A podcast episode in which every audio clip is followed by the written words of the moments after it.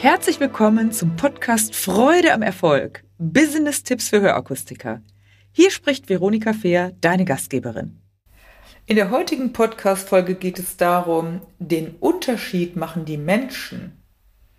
Und ich darf dich ganz herzlich einladen, dass du den Leitsatz Ich mache den Unterschied für dich heute mal mitnimmst in diese Podcast-Folge. Darauf möchte ich dich gerne einladen. Wir beginnen mal mit der Fragestellung, gibst du eigentlich deinem Kunden jederzeit das Gefühl, dass er bei dir gut aufgehoben ist? Vielleicht auch, wenn er anstrengend ist, wenn er eine schwierige Frage stellt oder wenn er vielleicht einfach unentschlossen ist, der Mensch. Lässt du den Kunden spüren, dass du ein echtes Interesse an ihm hast und nicht zuerst an einen Abschluss denkst? Oder auch nicht zuerst an die Technik denkst und dass du jetzt fertig werden musst. Natürlich ist das alles im Hintergrund. Klar, haben wir alle nur begrenzte Zeit und das müssen wir natürlich auch immer im Auge behalten. Doch ich möchte dich einladen, dass du wirklich mal für dich überlegst, wie kann es dir gelingen, dass du den Menschen, deinen Kunden in den Mittelpunkt stellst und nicht dein Angebot. Denn dein Angebot, was du hast, ist natürlich klar. Das wirst du immer sagen, das wird immer auch dein Unternehmen und dein Produkt. Doch der Mensch ist zu dir gekommen, weil er ein Ansinnen hat, weil er vielleicht eine Sorge hat, weil er vielleicht auch noch Bedenken hat. Und wie schaffst du jetzt wirklich diesen Unterschied? Wie machst du das? Wie ersetzt du Argumente zum Beispiel durch Fragen? Du kannst natürlich, wenn ein Kunde einen Einwand hat, immer sofort eine Antwort geben. Das ist übrigens menschlich. Argumente schließen den Geist, Fragen öffnen ihn. Nimm das nochmal als Idee. Argumente schließen den Geist, Fragen öffnen ihn. Eine Frage, die ehrlich gemeint von dir ist, wo du auch eine Pause machst und wo du dem Menschen dann auch zuhörst, was er dir darauf antwortet, bringt ja den Menschen auch ins Nachdenken. Zum Beispiel eine Frage, was lässt sie noch zögern? Wenn ein Mensch sich nicht entscheiden kann.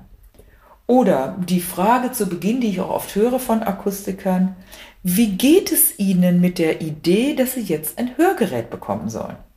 Pause. Wirklich mal zuhören. Und wenn dann die Menschen sagen, ja, finde ich nicht so toll oder finde ich toll, weil endlich habe ich mich jetzt entschieden. Je nachdem, was der Mensch sagt, ist es doch wichtig, dass du dann vielleicht mal ein, zwei Minuten dabei bleibst. Also wie ersetzt du Argumente durch Fragen. Natürlich muss man auch irgendwann Argumente haben, aber in erster Linie, wenn du den Unterschied machst, die Menschen, die fragen, machen wirklich den Unterschied. Ersetze also Sagetechniken durch Fragetechniken. Dann wirst du Vertrauen schenken und es wird sich dein Angebot unterscheiden, dass du eben nicht dich vergleichen musst mit einem billigsten Anbieter zum Beispiel, weil du ja wirklich ausführlich mit den Menschen sprichst. Und was macht dich aus? Ich will dir jetzt mal ein paar Unterschiede, ein paar mögliche Unterschiede auch nochmal aufzeigen. Wenn du auch zum Beispiel bei der Preisverhandlung nachher bist und es gibt immer einen Punkt, an dem man über den Preis spricht und in manchen Fällen musst du verhandeln, in anderen nicht.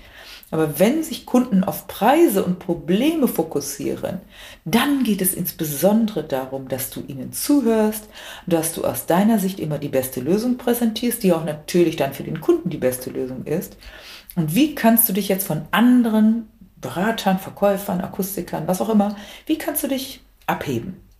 Jetzt möchte ich mal ein paar Aspekte aufzählen. Der erste Aspekt ist, sei authentisch. Also spiel da kein Spiel. Sei auch nicht so Fachidiot schlecht Kunde tot, sagt man ja alter Spruch. Also sei nicht so sehr im Fachlichen. Sprich auch nicht in Substantivierung, sondern sei, sei einfach authentisch, sei natürlich, lache mit dem Kunden. Und du darfst auch mal von deinem Gefühl sprechen, wenn du zum Beispiel sagst, da habe ich im Moment jetzt keine Antwort. Das darfst du natürlich nicht zehnmal in einem Gespräch sagen, aber oder, oh, jetzt bin ich erstaunt, jetzt muss ich auch mal kurz nachdenken. Das ist erlaubt und das ist authentisch, dann wirst du glaubwürdig. Zweiter Aspekt, erzähl doch mal weniger von dir, sondern lasse den Kunden über sich erzählen. Ich sage immer, wenn Kunden über sich erzählen und wenn sie auch äh, Nebendinge erzählen, die vielleicht im ersten Moment nichts mit dem eigentlichen Kauf zu tun haben, dann hast du auf jeden Fall Vertrauen gewonnen. Und aus dem, was sie erzählen, kannst du immer, wenn du gut zuhörst, ganz viel, ganz, ganz viel mitnehmen für deine Beratung. Und äh, ein schönes Beispiel ist, wenn ein Kunde erzählt, er geht jetzt in Kur Oder er fährt jetzt in Urlaub. Dann frag doch mal genauer nach. Welche Kur? Welcher Urlaub? Wohin geht es? Mit wem? und so weiter. Da kannst du richtig lange drüber sprechen. Und in dem Zusammenhang weißt du, erfährst du auch viel über den Kunden. Und du weißt eigentlich auch natürlich, was hat es dann am Ende mit Hörsituationen zu tun. Ersetze deine Sagetechniken, habe ich vorhin schon mal gesagt, durch Fragetechniken. Da habe ich ein Seminar dazu, wo wir darüber auch natürlich sprechen, aber da habe ich auch eine Podcast-Folge dazu schon. Ich glaube, es ist die Nummer 10, Bedarfsermittlung und Fragetechniken. Und ähm, es gibt natürlich auch einen Kurs, wo du das lernen kannst, aber einfach mal dieses Thema zu fokussieren, weniger zu sagen, sondern mehr zu fragen. Hast du viertens ein echtes Interesse an deinem Kunden? Also nicht so ein vorgegaukeltes Interesse, so nach dem Motto, ja, ich höre mal zu und ja, es muss eigentlich schon der Nächste und ich bin eigentlich schon bei meiner Anpassung. Dann hast du ein wirkliches Interesse an diesem Menschen, was er dir zu erzählen hat. Denn die Menschen machen den Unterschied. So wie du den Unterschied machst, macht auch jeder einzelne Mensch den Unterschied. Und das ist doch das Tolle an der Beratung, wenn wir mit Menschen zu tun haben, dass jeder unterschiedlich ist. Ich sage immer, ich lerne von jedem Menschen jeden Tag, dem ich begegne. Und das finde ich so toll, was Menschen mir erzählen und was sie auch manchmal für Sorgen und Nöte haben. Und dann kann ich manchmal helfen, nicht jedes Mal, aber ein Zuhören ist auch schon eine ganz große Hilfe. Und ja, wenn ich in der Hörakustik Gespräche begleite, dann sehe ich immer, wie wichtig das Thema Dasein und Zuhören ist. Und manchmal auch ein tröstendes Wort und manchmal eben auch vielleicht eine leitende Frage, die weiterführt.